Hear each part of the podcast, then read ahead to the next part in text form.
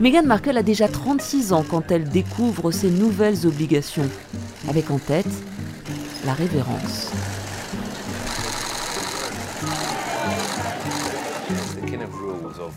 Ce sont des règles du genre ne lui tendez pas votre main, elle doit d'abord tendre sa main vers vous. Si vous voulez faire une révérence, c'est une révérence légère, du coup, pas du buste. Pas le droit de faire des selfies, de signer des autographes ou encore de voter. Pas le droit de jouer au Monopoly ou à des jeux d'argent. Pas le droit de manger de l'ail ou des fruits de mer. Pas le droit de fêter Noël dans sa belle famille. La liste des interdictions est interminable. Les règles, le protocole, le calendrier, cela passe avant toute chose.